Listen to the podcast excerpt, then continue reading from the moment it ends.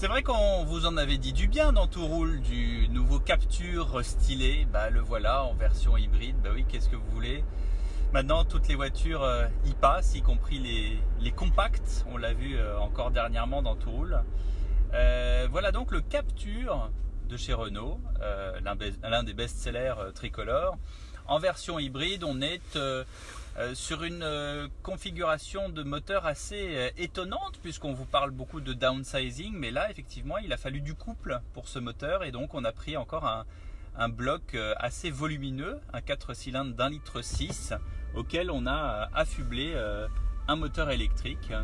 Nous voilà donc avec une puissance cumulée de 160 chevaux, ce qui n'est pas rien, ce qui n'est pas rien.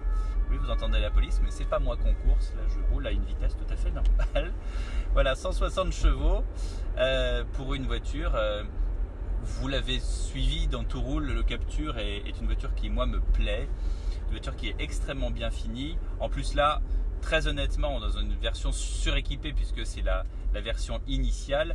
Et dans cette version-là, la voiture atteint quand même 38 550 euros, ce qui est effectivement un sacré budget pour une voiture qui, rappelons-le, est une, une capture, c'est une Clio surélevée. Hein. donc on est quand même dans une voiture qui est fondamentalement un peu plus grande qu'une Clio, mais point trop n'en faut.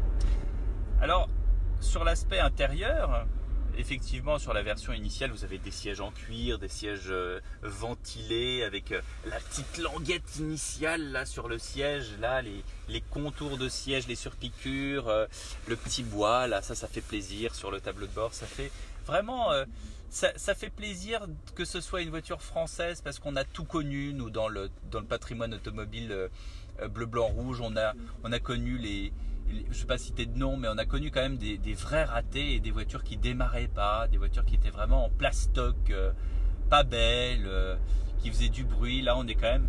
Est-ce que vous entendez quelque chose?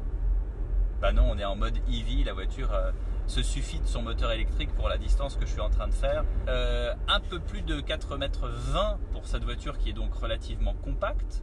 L'écueil, vous allez le, le, voir à, à l'utilisation, il est que bah, il y a peu de place pour les genoux, pour les grands grands gabarits euh, à l'arrière, encore que. Euh, et pas beaucoup de place de coffre. On est à peu près à 270 euh, litres de coffre. Mais, mais, et c'est là tout l'avantage de cette, de cette capture, c'est qu'elle a une banquette arrière que vous pouvez coulisser en avant ou en arrière de façon à avoir soit plus de coffre, soit plus de place aux gens. Sur les accélérations de même, voilà, il suffit d'appuyer, la voiture avance, le moteur thermique s'enclenche. Aucun problème, c'est une voiture qui répond tout à fait. Et vous savez que maintenant avec le frein, on recharge les voitures. Quand vous appuyez la pédale de frein, la voiture se recharge exactement comme une dynamo de vélo. Et donc la, la sensation de la pédale de frein est un peu étrange. Il faut pas se laisser avoir parce que dans ce cas, on peut assez vite s'emplafonner la voiture de devant.